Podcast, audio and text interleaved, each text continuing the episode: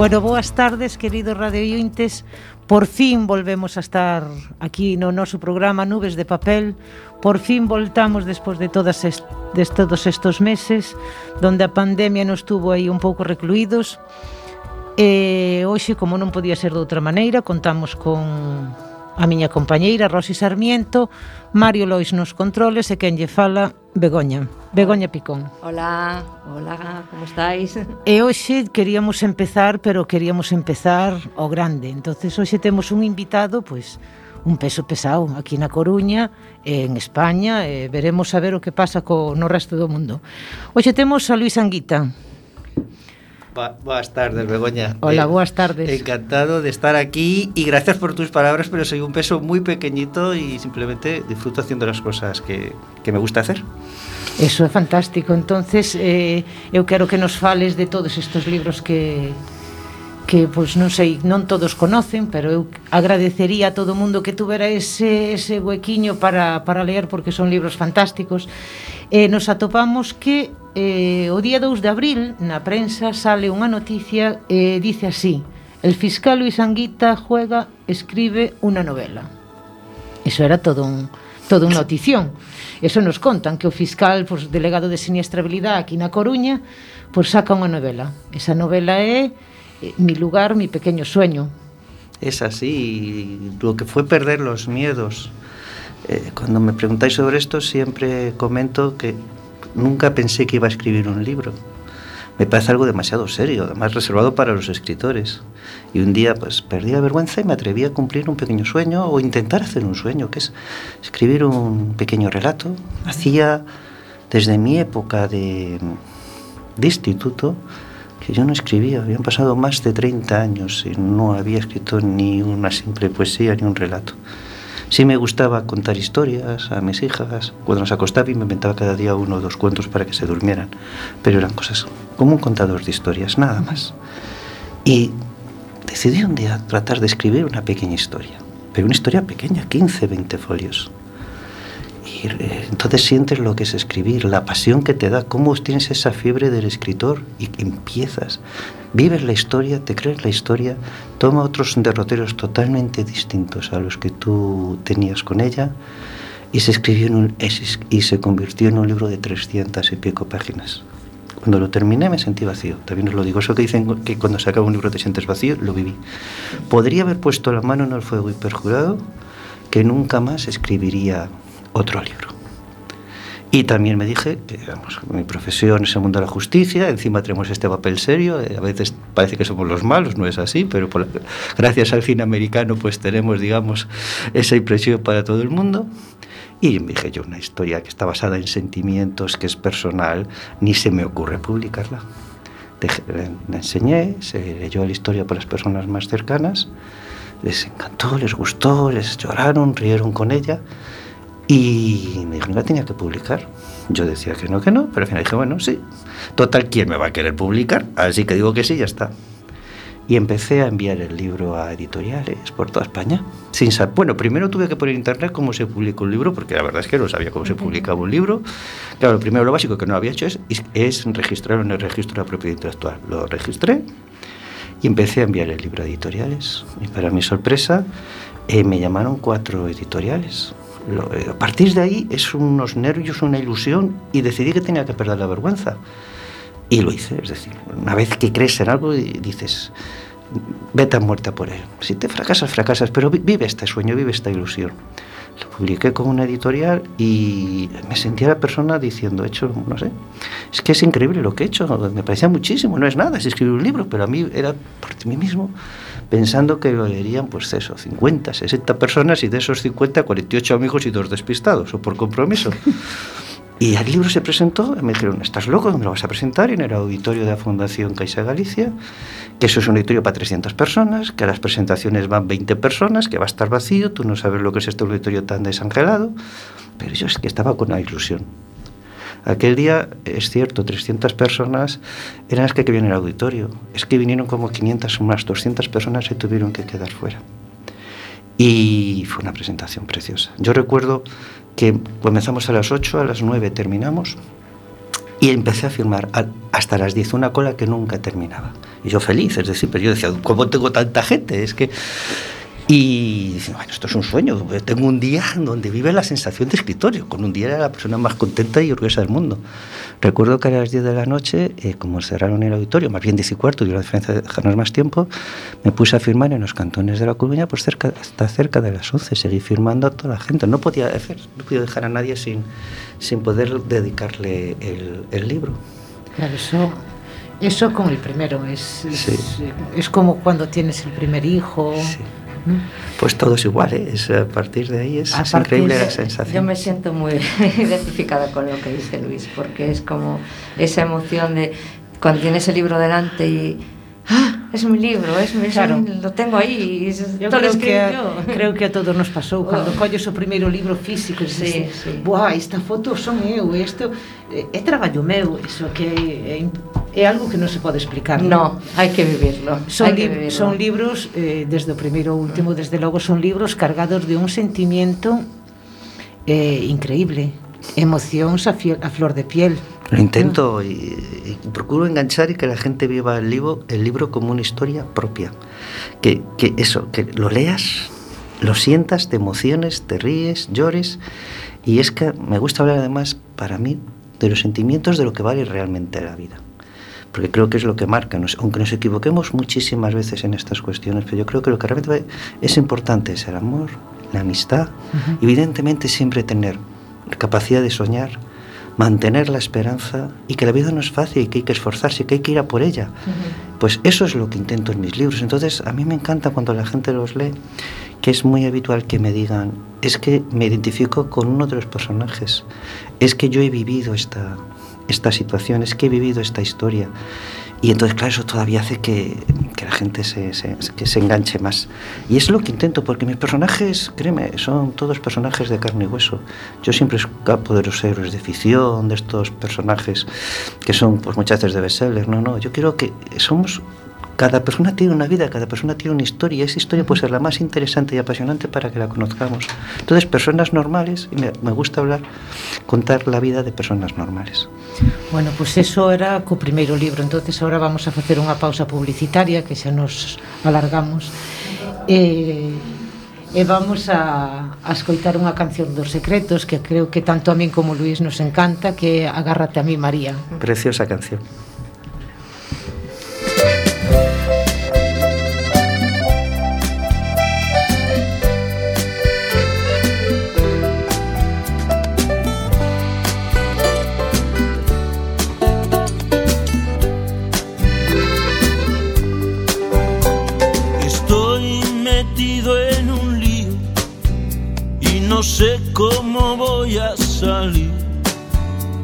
Me buscan unos amigos por algo que no cumplí. Te juré que había cambiado y otra vez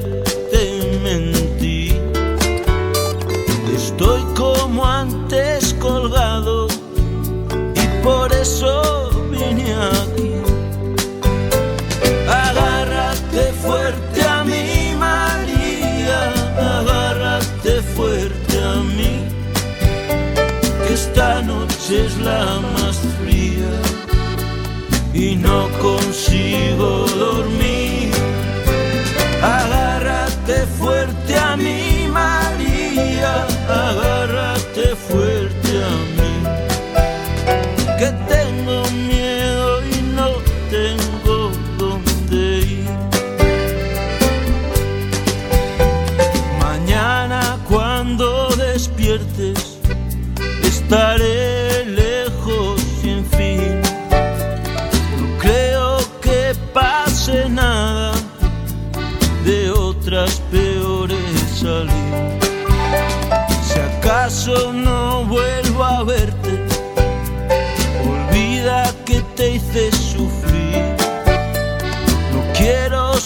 desaparezco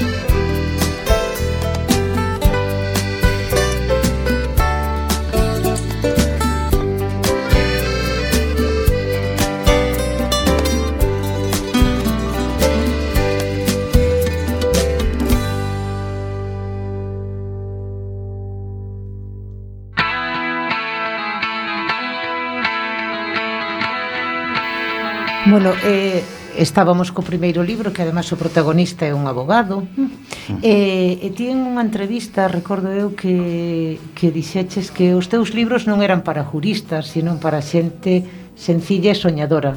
Es así, es que dicen, bueno, un fiscal escribe un libro, va a ser un libro de derecho, ya os puedo decir que no me gusta escribir nada sobre el mundo del derecho. Está el trabajo, pero lo que es ya, digamos, la creatividad, el disfrutar es contar historias. Entonces, lo pueden leer los juristas, pero a lo que me refiero que no es un libro para juristas, es un libro para gente que quiera disfrutar de un sueño, que quiera disfrutar de que por qué no podemos tener esperanzas, de por qué no podemos ser felices, de que viva una historia que trato de que se enganche en ella y que además esa historia la sienta y es esos libros que te hacen una buena compañía mientras están entre- en tus manos y que cuando lo deje pues le dé cierta pena.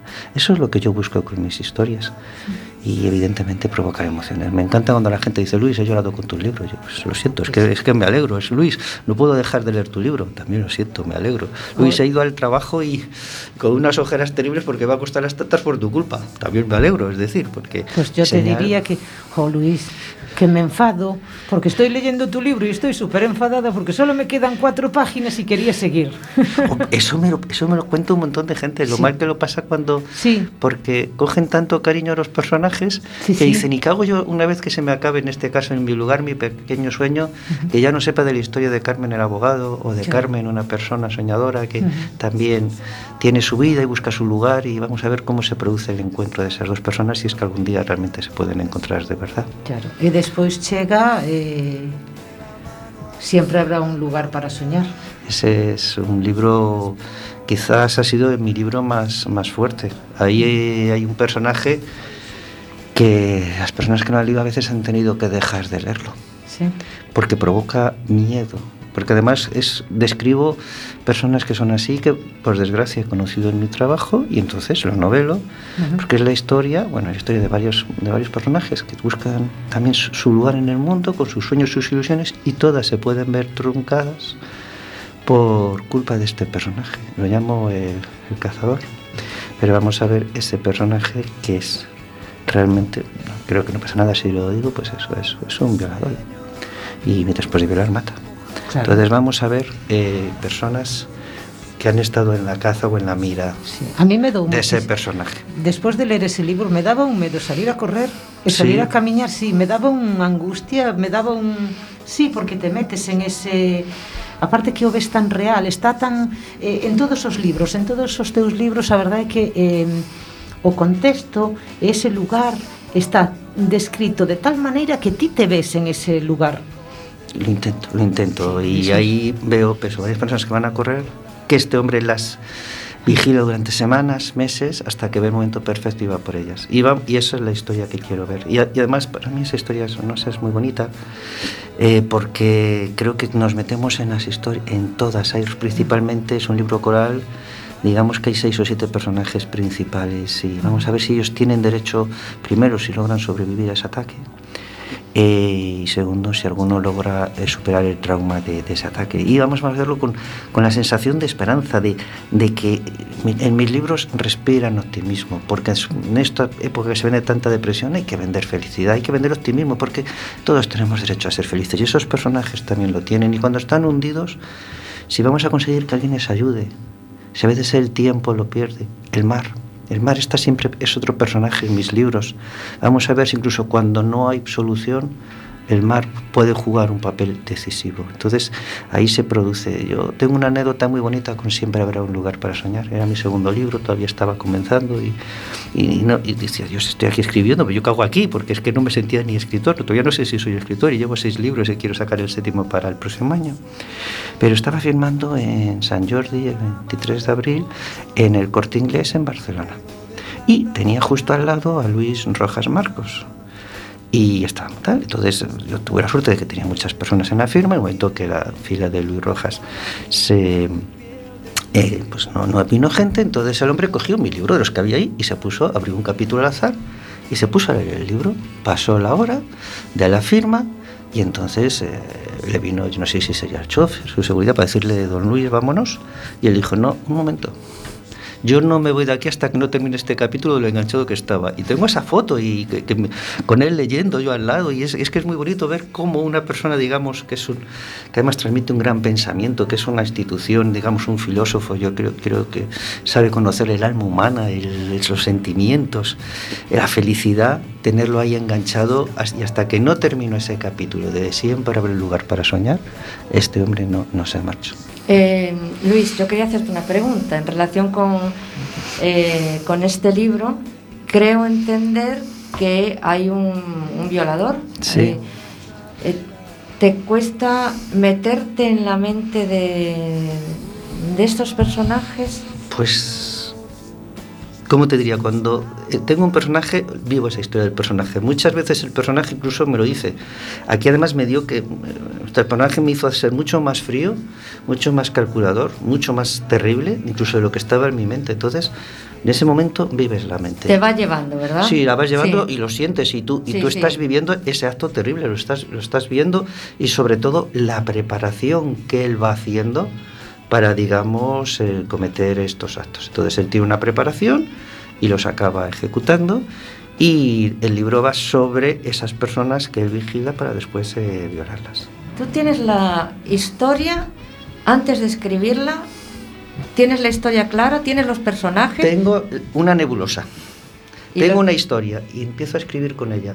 Además, mi historia es muy difícil que yo apunte en un papel eh, un guion o algo de la historia. Es casi imposible. Puedo un día apu- apuntar un pequeño dato. A mí me pasa igual. Entonces, escribo, tengo una hora para escribir, escribo una hora, pare, cuando al día siguiente vuelvo a tener otro tiempo y después esa historia, según escribes, va cambiando, va y cambiando. va cambiando y va, y va eh, caminando ella sola, ¿verdad? Totalmente, pero Sí. es que a mí a veces me ha ocurrido que hay personajes que me dicen lo contrario de lo que iba a hacerlo. Me pasó en el último libro, en TX ayer, no quiero desvolar, pero para mí un personaje que le tengo muchísimo cariño, tomó una decisión que por más que decía yo que no, que no, que no, no puedo hacer esto, él me dijo que sí y, y pasó lo que quería el personaje.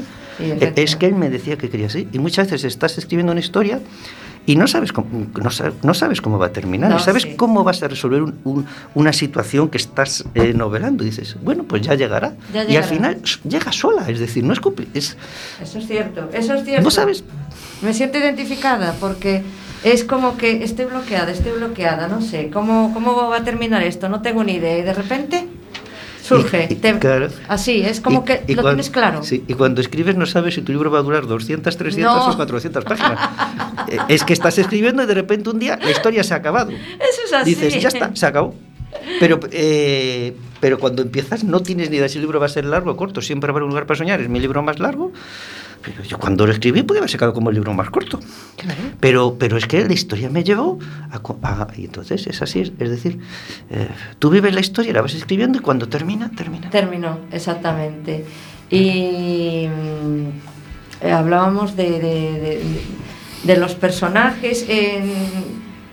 ¿Cómo te viene? ¿O qué- ¿Cuándo tomas una decisión de, de escribir, de escribir un libro? Eh, ¿Te das un tiempo entre cada uno o, simplemente dices, no, necesito más? Es como un chute de, necesito más, necesito otra, eh, eh, em, otra carga de, de adrenalina, continuar escribiendo. Te diría que me ha pasado de todo.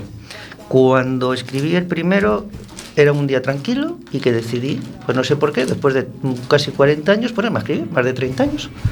Y lo hice así. Y no supe, todavía no sé por qué ese día me puse a escribir. Cuando lo terminé el primero, ya creo que os he comentado que dije que no iba a escribir más y al cabo de, no sé, dos, tres meses, de repente dije, voy a escribir otro libro. Además lo dije en alto, voy, tengo otro libro para escribir. Y así fue, escribí otro libro. Entonces, normalmente cuando termino un libro no tengo otro pendiente, pero sí que alguna vez ha pasado que termino un libro y me apetece escribir otro y he podido dejar pasar semanas o poco tiempo como una forma, eso sí, de, de descanso, pero muy corto y volver a escribir. Otra vez ese periodo es más largo. Pero bueno, generalmente no, es, no suele ser muy largo. La historia está como en mi cabeza y en el momento en que sienta como una tranquilidad eh, interior, empiezo a escribir. Necesito estar esa sensación de estabilidad y de tranquilidad para que todo fluya. ¿Y te encuadras en un género o te asocias a un género determinado o simplemente dejas que fluya la historia y que vaya por donde tenga que ir? Es que esto de los géneros es muy complicado porque Sí, ahí lo te pueden decir que te escribes de una determinada manera. Eh, mis libros son novela, son ficción contemporánea, son historias de hoy. Tengo un libro que sí que es un poquito anterior en el tiempo, pero todos los demás son historias de hoy. Son historias de, de personas, como antes os he comentado, que trato que sean de carne y hueso. Por tanto, es novela de ficción, novela de ficción contemporánea. En algún libro le he dado eh, un alto contenido erótico, es la excepción, pero sobre todo lo hice en uno, en Tomo un café o Tomo tu vida. Por ahí se puede decir que tiene cierto erotismo el libro. Eh, a veces me han calificado los libros de libros románticos. Yo en mis libros hay amor, en todos mis libros hay historia de amor, pero es que a mí que me digan quién no se ha movido en la, quién no se mueve en la vida por el amor, por una historia de amor. Que, entonces, no por eso creo que sean, libros románticos, con todo el cariño que creo que los libros románticos son buenísimos y todos los hemos leído, y yo el primero, pero cuando me lo catalogan solo así creo que le quitan otras, otras facetas. Es eh. que, es que yo creo que es, es complicado porque ahí entramos en el mundillo editorial de que hay que Mm. eh, subdividir el libro en una trama principal, después las subtramas, los personajes y entonces hay que ponerle etiquetas, ya sabes. Claro. eh, sí, un- eh, por ejemplo, el- en Siempre habrá un lugar para soñar. Es un thriller, o, eh, algunos han dicho que es un thriller porque realmente hay un asesino, hay un violador y vamos a ver, primero que se sepa quién es, porque está el personaje, pero mm, hay que averiguar quién es. Entonces incluso se puede ver que tiene, digamos, ese, ese componente, pero mis libros no son novela negra, ni son thrillers, ni nada, aunque alguna vez pueda coger un poquito de esos géneros. Por eso digo que vas jugando con, con lo que te sale en ese momento, con lo que sientes que escribir. Entonces yo me niego a encasillarme. Bueno, pois antes de chegar ao terceiro libro eh, Vamos a escoitar un pouquiño de música Seguimos cos secretos E esta vez é Pero a tu lado.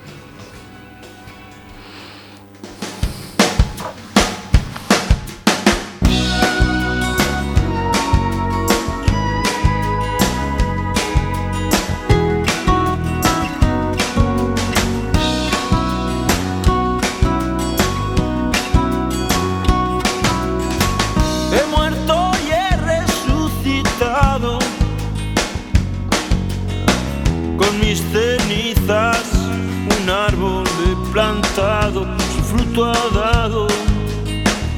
Y desde hoy algo ha empezado. He roto todos mis poemas los de tristezas y de penas. Lo he pensado y hoy sin dudar vuelvo a tu lado. Te habré ayudado, que hoy he soñado en otra vida, en otro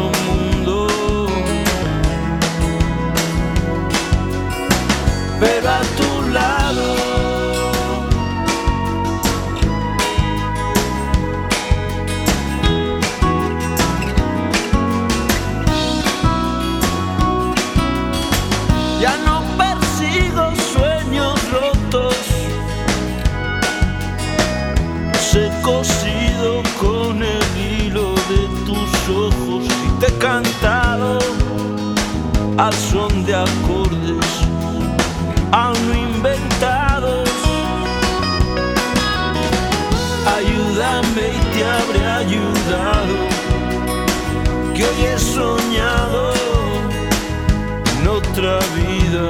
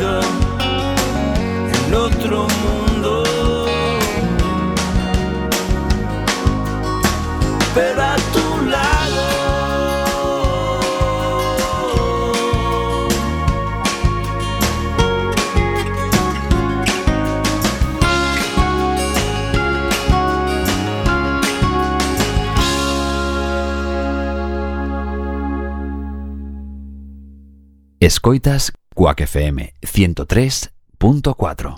Nada que ver. Emisora comunitaria de A Coruña, a emisora dos cidadáns. Bueno, pois agora chega o momento en que Luís nos fala do seu terceiro libro, porque ademais estes tres primeiros libros foron un maratón, non? Tres sí. libros, tres anos. Justo, 2011, 2012 e 2013, libro por año. Fue una fiebre de escribir, de ir a firmas, presentaciones y además como es la ilusión que uno tiene, sa- sacaba el tiempo de donde fuera para hacerlo todo. Es decir, fue una efervescencia y muy, no sé, una pasión muy bonita y, y sobre todo muy satisfactoria por el cariño que te trata la gente por toda España. ¿De Y qué- incluso a veces fuera de España cuando algún libro ha viajado fuera de España. Pero eso es precioso. E que nos podes contar desta terceira novela? Pues, mira, eh, donde está tu destino, podría hasta deciros, primero, es un cuento. Fue un capricho que tuve y puede que sea el libro más bonito que he escrito. Es el más corto. En lo que es un libro, es una novela de 200 y pico páginas. Pero es una historia que a mí me, nunca pensé que iba a escribir y de repente, pues, la decidí escribir. Mis tres primeros libros están interrelacionados. Se puede decir que es una trilogía dentro de que cada uno lo lees y no sabes qué te falta al otro porque todos tienen un comienzo y un final y nunca dejo nada pendiente en los libros, pero están súper relacionados. Entonces, en este se me ocurrió, como había creado como ese mundo mágico que yo me refería a Mare, que es un pequeño pueblo que está cerca de la Coruña Mera y que yo lo llamo Mare, pues entonces eh, se me ocurrió escribir como el principio de todo. Entonces disfruté, digamos, hablando de los antepasados de, los protagonistas para que se entiendan después cómo, de dónde salen los protagonistas de- del primer libro.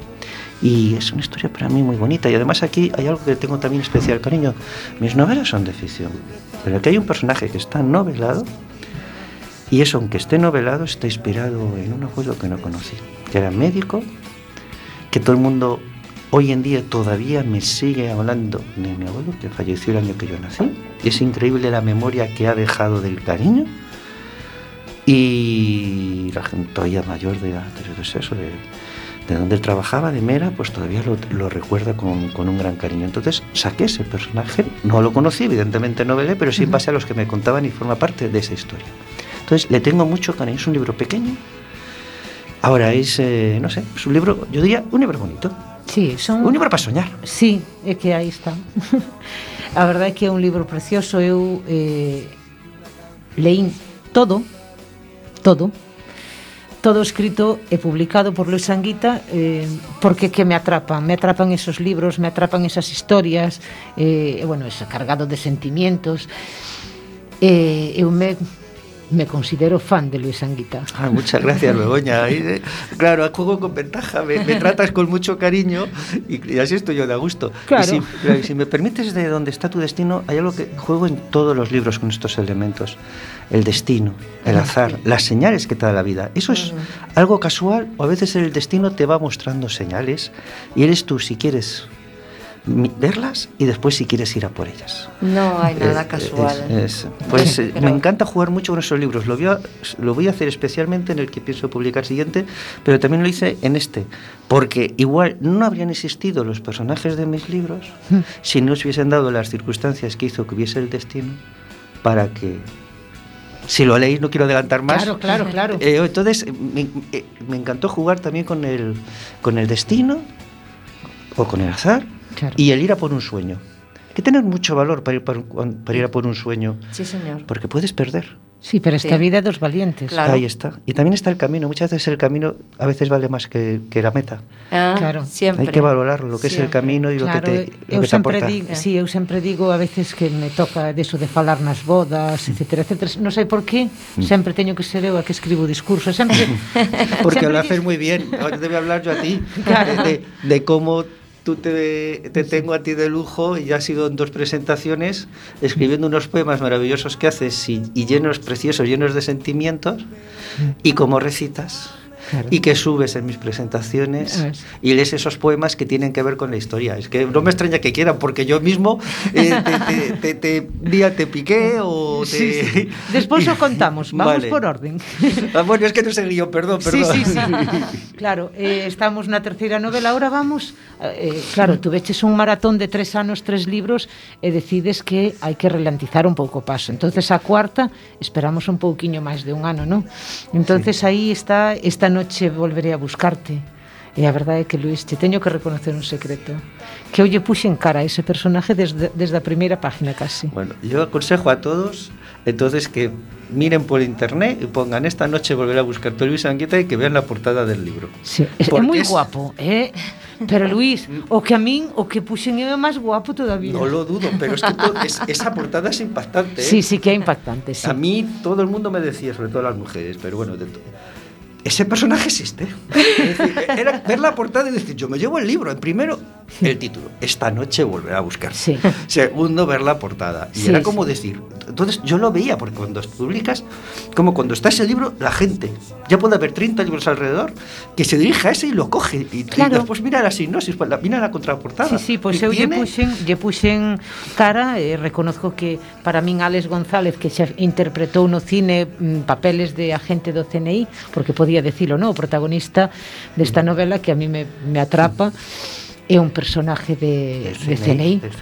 frío y calculador. Sí, sí. que quien es frío y calculador y trabaja para los servicios de seguridad del Estado, no nos engañemos. Muchas veces no hace el bien y puede destrozar las vidas de las personas. Para eso hace gente muy, muy buena en su trabajo y que evidentemente cumple órdenes y plantearse las consecuencias. Pues esas, vamos a ver la historia y qué es lo que hago. Primero, ver el personaje, que es algo muy habitual, me está pasando incluso con una persona que lo está leyendo, que me va diciendo que el personaje es Javier Ariza, en esta noche Mm. volverá a buscarte. Y, y, me dice, me cae fatal este personaje. Es que, lo, es, sí, que... es que... Ahora, yo siempre digo, termina el libro. Claro, porque... porque mis libros, los personajes evolucionan. Para bien o para mal, no quiero adelantar nada. É que eu precisamente Pero... lle puxen a cara de, de, de Alex González porque me empezou a caer mal e dixen, no, vamos a recapitular. porque, bueno, aí hai unha ambición desmedida. Sí. Mm, bueno, contanos ti. Pues os cuento. Esta es una persona que en el fondo tenía muchas ilusiones, se quería comer el mundo y se cometió o sintió que se había cometido una injusticia con él y entonces se autorrecicla y hace sin ser consciente su venganza. De ser abogado se dedica a ser inspector de policía, va al CNI y solo vive por y por su trabajo. Y como está dolido y tiene una herida sin cerrar, no le importan las personas, no le importa nadie. Pero va a ocurrir que en una misión importante, de alguien que incluso podría ser un alto cargo de la política española, él tiene que dar una información y, se da cuenta de que va a destrozar la vida de cinco o seis personas, que al principio le daban igual, pero por una vez, quizás porque ya ha pasado un año, porque ha cerrado las heridas, se da cuenta de que va a ser injusto, que acaba con de una persona, que además, aunque no lo quiera reconocer, se ha enamorado de una de esas personas. Y tiene que entregar una información que tiene en ese momento, sabe que se tiene que entregar, si no lo hace él, que él tendrá que hacerlo, lo hará otra persona en su lugar, y qué hacer.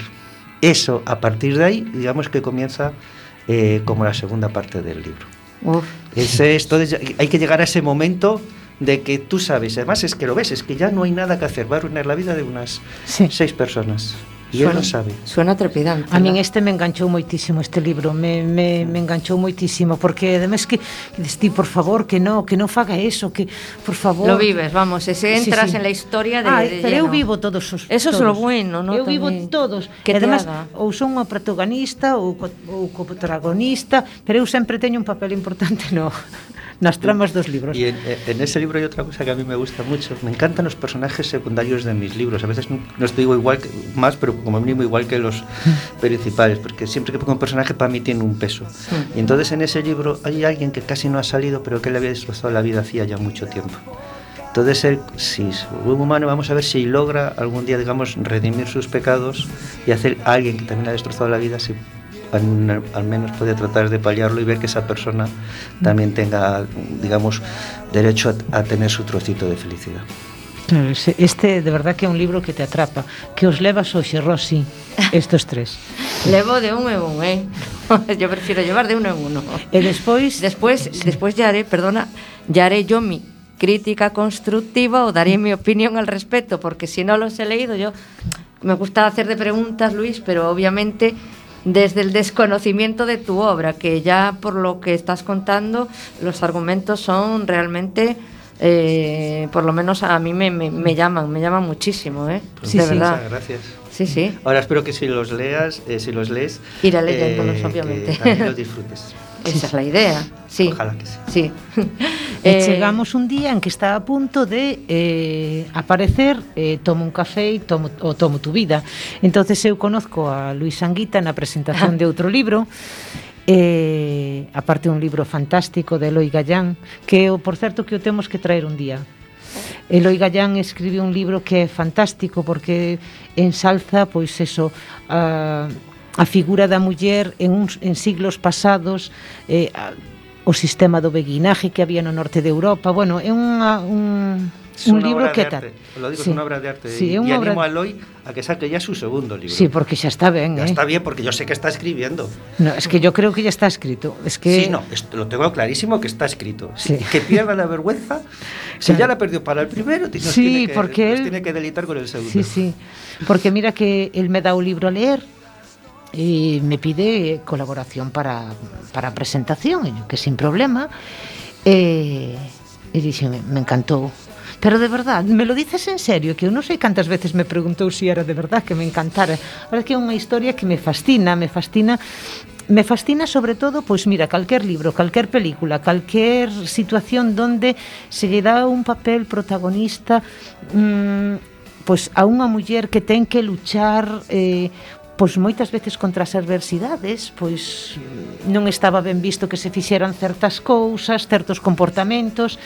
Eh, esa muller que logra salir adiante aínda a pesar de, de que lle poñan moitas trabas. Pois eu ese día conozco a Luís en esa presentación porque eu recordo que fixen, bueno, eu vou ás presentacións dos libros dos amigos, pero non a falar do libro. Eu falo do libro pois mediante poesía. Entonces para ese para ese libro, Las Damas Silenciosas, eu escribira pois eh, dous poemas, me parece. Entonces, unha vez que se acaba a presentación, pois Luís se presenta, me felicita polos, polos poemas. E eh, que tal cousa se lle ocurre, Luís, que me reta como se lle ocurre retar a unha libra, me dice, felicidades, son preciosos, cargados de sentimientos, ya sé, me dice así, ya sé que a mí non me vas a escribir unos poemas tan bonitos para mi libro, pero te invito a la presentación de Tomo un café o Tomo tu vida tal día, a tal hora, pues eh, eran en un mes máis ou sí, menos, non? cerquita, sí, la presentación. Ya. E que fixo Begoña escribir os poemas. Los escribió y cómo los recitó. Yo recuerdo que el auditorio se quedó en silencio, 300 personas escuchando a Begoña y no sé, fue un momento mágico donde todo el mundo eh, lograste conectar con las personas. Eh, preciosos, todavía tengo yo esos poemas que escribiste sobre lo que a ti te había transmitido este libro. A, por, a contraportada, porque ni siquiera leer o libro, ¿te acuerdas? Es verdad, era sí. la contraportada, es cierto. Sí, cierto, sí, sí, era solo contraportada. Entonces, ainda encima, eh, eu lle dei os poemas, pero non Así, lle dei os poemas e me punto. Me los dio con la mayor humildad. Me acuerdo yo, me dice, Luis, mira, además esto, el día de la presentación, empezando la presentación, ¿Sí? la gente sentándose, me, se me acerca Begoña y me dice, mira, Luis, yo aquí para que tú tengas esto de recuerdo, estos poemas. Y yo decía, entonces, antes justo ese minuto que tienes entre sí. que la gente se está sentando, los leo, pues, cosa más bonita. Entonces también sé que le hice, no sé si una faena, pero es que lo hizo también, ¿no? Eh, eh, en plena presentación, cambiando el guion, en el sentido que cuando llegó ese momento dije, yo tengo aquí dos, dos poemas, los ha escrito una poetisa, Begoña Picot, y te pido por favor que esto no estaba preparado, es que fue así, No, no, que para subas arriba a, a leerlos, a recitarlos. Es que Y, Begoña co- y lo es bordo. un crack. Lo bordo. Es un crack. Pone A verdade é que ese día me de verdad eh, que a min pois Non é que teña pánico escénico, non teño problema, pero sí que os poemas non estaban preparados para recitar. Quer dizer, non estaba preparada eu para recitar esos poemas. Pois pues, non hace falta que te prepares porque lo hiciste fenomenal. Entonces, eh, é verdad que ao principio tiña aí ese lillo de voz, pero bueno, mm, eu me vin arriba e me... Yo, no, isto ten que salir, sí ou sí. Entonces foi... A verdade é que era un auditorio mm, cheo de xente, pero eso, era un silencio un... increíble. A verdade é que Eso es increíble. lo bonito, Fue un momento mágico escuchando. Generas, generas una. Pero bueno, estamos aquí, estamos aquí para hablar de tu libro. Eso ahí, la famosa frase. Estamos aquí para hablar de tus libros. Sí, Muy sí. bien. Entonces, contanos un pouco eh, tomo un significa tomo un café o tomo tu vida. Pues aquí me atreví a tomar un riesgo como escritor. Mis libros, muchos eso hasta ahí no tenían, por no decir nada o casi nada. Y dije, ¿y si escribo un libro erótico? Todo esto es como el tímido que pierde la vergüenza. Una vez que la pierdes, yo ya, Ya existe también un titular en un, un reportaje de periodístico que digo que, que, que digo que dejo las 50 sombras de Grey en un juego de niños. Es que si hay que hablar de sexo, se habla. Entonces, Se no es que sea todo el libro de contenido sexual, pero tiene como cuatro capítulos que es sexo, sexo y sexo. Y entonces me di el capricho de contar una historia en donde siempre esté evidentemente presente la amistad, donde esté presente los sentimientos, el amor, pero donde el sexo forma parte de la historia. Entonces, además lo hago ya porque es una pregunta que va a cambiar también, que es fundamental. Me gusta mucho poner en mis libros en momentos claves, en los títulos de la historia. ¿Tomo un café tomo tu vida? Es una pregunta que se va a encontrar el protagonista de la historia. Y en ese momento no es consciente, pero unos segundos o unos minutos más tarde sabe que eso le va a cambiar la vida. Y Eh. es una convulsión que tiene. Pues entonces también juego con esa pregunta que está en el libro y, y todo lo que va a suponer después de una divertida noche de pasión y sexo. Es un poco la pregunta de, o, o lo que es el título de, de la novela da pie a pensar que puede ser una novela, no sé si subida de tono, pero sí juegas un poco la imaginación. Yo escucho ese título y digo, oh, aquí puede haber tema. Eh, tema sí, pero ten razón, Luis. Eh, as sombras de Grey se quedan un xogo de nenos. No las he leído, non é un libro que me... Porque... Eh, en general, erótica... Mm, ten moito máis. É verdad que eh, eu sí que as leín. As leín cando todo o mundo xa as lera. Eu non fago as cousas cando as fai todo o mundo, porque é que son contraria a eso. Entonces, cando se levan os pantalóns cortos, eu os levo largos. Entonces, cando todo o mundo lea Sombras de Grey, eu leo Los Pirales de la Tierra. Ese tipo de cousas. Pois pues eu, en vez de leer... Tiene que leer cuando algo Te voy a hacer otra pequeña encerrona, porque ah. este libro eh, trata sobre personas que tienen... Eh, tan edad de los 40, 40 y tantos años, cuando ya muchas veces piensas que eh, los sueños que tenías en la juventud son sueños que nunca se van a cumplir, donde empiezas a pensar que bueno, que la vida que tú querías no la vas a tener. Y s- yo juego sobre eso, con personas que ya han perdido la esperanza. Entonces te voy a retar y te voy a decir que leas exactamente hasta aquí. Léeme, por favor, esto. Porque lees tan bien que sé que lo vas a hacer. Yo lo voy a hacer muy mal, tú lo vas a hacer muy bien. Eh, y siguió mirando a ese hombre con la sensación de que nunca se cansaría de mirarlo. ¿Te gustaría sentir ese sentimiento? ¿Sentir esa química? Ah, desde arriba. Desde arriba está ahí. Ah, Pero está- bueno, estaba leyendo fenomenal. cuando el sexo se convirtió en amor, todo cambia. Él la miró. Hacía ya bastantes años que había sobrepasado la edad en la que aún se mantienen ciertos sueños. Ella era una de las mujeres que resultan inalcanzables. Perdonar, pero me voy a poner las gafas. Ah, vale. No, Rosy, non vexo, no. Eh, inalcanzables, puede que por eso, o porque ya había perdido toda esperanza, sin saber por qué, volvió a mirarla y su pensamiento se convirtió en palabras. Hay sueños que ya no pueden cumplirse. Ella levantó la vista, lo miró y percibió una sensación que la atravesaba. Sus palabras brotaron como un murmullo casi impredecible. O quizás sí. Y siguió mirando a ese hombre con la sensación de que nunca se cansaría de mirarlo. ¡Wow! Qué Pues fuerza, qué fuerza. Lo que, se intenta, lo que se intenta con este libro, es decir, un hombre que ha perdido la esperanza y un día se atreve a decirlo. Y vamos a ver ¿Qué es lo que pasa con toda esa historia? Claro, no vamos a desvelar nada porque si No, no, no, Hay no que desvelemos, pero realmente sí. me ha gustado, me ha Mira, gustado eu ese é o primeiro libro que leo de Luis Anguita. Es el primero ese? Sí, eu leín ese primeiro porque foi cando conocín a Luis. Ajá. Entonces, despois de ler ese, eh, fun ya comprando os outros. Todo. Claro, sí. Despois o vin na feira do libro, xa, me, xa collín os outros, bueno, xa fun lendo. E, e a verdade é que son libros que te fascinan porque son libros cargados de sentimientos. E o que dice el, son, non son libros para juristas, son libros para xente sencilla e soñadora. Entonces, Perfecta definición. Yo me quedo con gente sencilla y soñadora para los, los que quieran leer mis libros. Si no tienes eso, no los leas porque no te van a A llegar. Claro. mí entonces es, eh, cumple los dos requisitos perfectos Sí, sí. para que yo los tenga Sí, que sí, sí. leer. e despois chegamos a Te quis ayer. Te quis ayer, que sea un libro, pois, eh, a súa sexta novela, media docena, E que significa? Te quise ayer, bueno, eh, fálanos porque eu si falo, me dices que es que sobla, solo hablas de mi bien, entonces mm. te toca. Pues te quise ayer es una historia de qué ocurre cuando hay dos personas una está enamorada de la otra persona, pero no quiere decirle que sienta amor porque teme perder esa amistad, y la otra persona que tiene su vida, eh, digamos, sentimental más o menos arreglada, lo ve como un amigo y nunca ha visto que realmente esa persona pueda estar o no enamorada de él. Vamos a ver, por tanto, la historia de esos dos personajes. De alguien que daría todo por tener el amor de esa persona y de otra persona que igual quisiera que esta persona la quisiese, pero que no sabe que la quiere.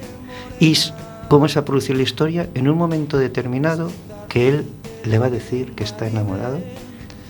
Se produce una situación que tampoco quiero desvelar y después el orgullo hace que decida que él no está ya, no quiere que nadie esté con él por una sensación de agradecimiento de lo que sea y desaparece y se marcha muy lejos y nadie lo puede localizar.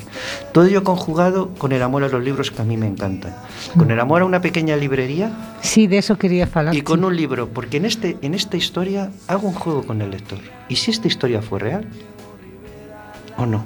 Porque esta historia comienza cuando alguien entra en una pequeña librería y buceando entre los libros encuentra un libro, lo coge, al final decide que no lo lleva, se marcha, pero después vuelve a poner y se queda con ese libro. Porque siente que ese libro le va a significar algo. Va a comenzar a leer ese libro y va a sentir datos que hay ahí que le dicen, esta historia es real. Dicen, no puede ser. Y entonces necesita saber qué pasa con los personajes de ese libro. Y él va a tratar de averiguar. Y vamos a ver ya en el momento en que tenemos el libro y después la Lo- continuación. Es decir, es como un libro dentro de otro libro. Cuando alguien descubre si lo que hay aquí escrito es cierto, ¿y qué ocurrió? Porque es mi ciudad, yo vivo aquí. He conocido estas mismas situaciones. Todo lo que está en este libro, absolutamente todo, existe. La cuestión es si el lector lo lee, si considera que esa historia es real o no. Aparte hai un paseo pola ciudad fantástico, esa librería, ese ese lugar de juego con encuentro. Coruña, juego con, con, este, Sí. con nuestra ciudad, sí, es decir, los jardines de Méndez Núñez, varias cafeterías, locales, eh, librerías. Simplemente hago un pequeño juego con una librería pequeña, que es la librería Maside, que Mm. ya por desgracia no está entre nosotros, y que en el libro la llamo Samerí. Me encanta hacer juegos de letras, es decir, son las mismas letras, pero convierto a Maside en Samerí. Me, me, gus- Sí. me gusta lo que has descrito porque sí es cierto que eso me lleva a que muchas veces eh, hay libros que te atrapan, es como que tienes un imán y no sabes nada de ese libro, pero sabes que instintivamente tienes que, tienes que llevártelo porque creas como un, un vínculo con, con él. Y luego eh, son los libros que yo a priori después son los que más disfruto. Cuando lo veo y por algún motivo digo, tengo que llevarme este libro. ¿No habéis tenido esa...? Sí, e é que, sensación? sabes que pasa? Que est- este libro en concreto, por exemplo, ten personajes, personajes que bueno, que, que non son personajes principales, pero eu teño que decirlo, a mí me encanta ese El jardinero, el jardinero, el sí. jardinero. Hombre, Ramón el jardinero. Ramón Pero ¿cómo no vas a creer a Ramón el jardinero Es que- y las reacciones que tiene Claro. cuando un día se entera y, y- y es, es un personaje adorable. Claro, que él Y- ten unha visión, sabe perfectamente onde está cada cousa, onde está cada sentimiento, Sí. e a experiencia Porque, que lle dá a vida, eh, lógicamente. exacto, él, está, él por una, una razón percibe, eh, percibe el amor. Y entonces ahí percibe esa historia y de repente deja de saber de esos personajes o solamente sabe de alguno de ellos. Y entonces el calor y es, lo que, es como esa, esa conciencia que tiene el jardinero, vamos, Ramón. Yo creo que es un personaje que enamora a todo el mundo. Sí, sí, é que a mí me... A mí- ya- te- ya os he comentado que me encantan los personajes secundarios de mis libros. Y en este caso Ramón es encantador. Ese, ese, a mí me encanta ese personaje, me, me, porque además é como, sabes como este a mirilla da, de todas as portas, sabes que Sí. sí, no, non che, a mí me sona así que que aquí lo ve todo. Él pasa sus horas eh, en, en un jardín, en los jardines de Méndez Núñez, Claro. y los personajes a veces van a pasar por ahí. Por tanto, él, sin conocer a los personajes, sí va a percibir toda la historia. Entonces, eh, creo que es muy bonito el, el, digamos, ese personaje Sí, y, sí, sí. y el papel que tiene en la trama. Sí, sí que é. Entonces, bueno, Luis, é que nos queda moi pouquiño tempo, nos queda pois uns minutos musicales eh Pues si me permite solo para deciros Sí, sí, que, claro. ya que hemos hablado de mis libros, me gustaría deciros el título de mi siguiente libro, que espero que esté para la marzo Por del favor. próximo año. Que es, este es el título de, de la novela. No me importa dónde estés. Lo que quiero es verte. Ese es el Oh. título. Así. No me importa dónde estés. Lo que quiero es verte. Y sin hacer spoiler, algún adelanto de... Es un libro donde voy a jugar como nunca con las señales del destino. Y donde hay unas personas que se cruzan y veremos si se encuentran. Ah, bueno, esa ya me ha llegado a mí, al- Claro. al- al- a la fibra, así Bueno, como pues, más, más, más. A verdade que foi un foron unha hora que pasou todo moi rápido, Luís, un placer. Gracias por acompañarnos no noso primeiro programa de volta. A verdade é que, bueno, como amigo, como escritor, sabes que é un cariño imenso. Aí estaremos na próxima na próxima presentación, eso seguro. E, e bueno, moitísima suerte. En todos estos Muchas gracias, Begoña. en todos os mm, pues todas as facetas da vida, en todos os soños eh, Me lo he pasado fenomenal. Pues- Cuando se dice que se lleva alguien para hablar de su libro, a mí se me ha pasado la hora Sí. eh, que no me he enterado. Miré el reloj cuando marcaba menos 10 y decía, no puede ser que lle- llevemos Claro. 50 minutos hablando. Claro, que nos Es que- queda y, nada. y gracias por permitirme hablar de, de mis sencillas historias durante esta hora. Ha sido para mí em- emotivo y bonito. Y yo os estoy muy agradecido a vosotras dos. Bueno, y Luis. gracias también por permitirme estar en, en la vuelta del programa. Claro, Pues sí, sí. eh, eh, yo encantadísima de que hayas estado aquí, Luis, que prometo de verdad ir leyendo tus libros porque realmente porque me ha gustado lo que transmites, que eso ya ya es ya dice mucho.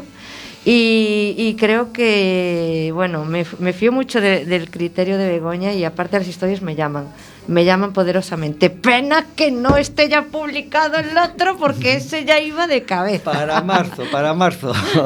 Pues ahora o que nos facía falta era un pouco que sucedera o título da, da canción ca que nos vamos a despedir, que era Si pudiera parar el tiempo, pero eh, Luis, gracias, cando queiras aquí estamos, eh, despedímonos con esta canción. Feliz tarde e cuidaos mucho.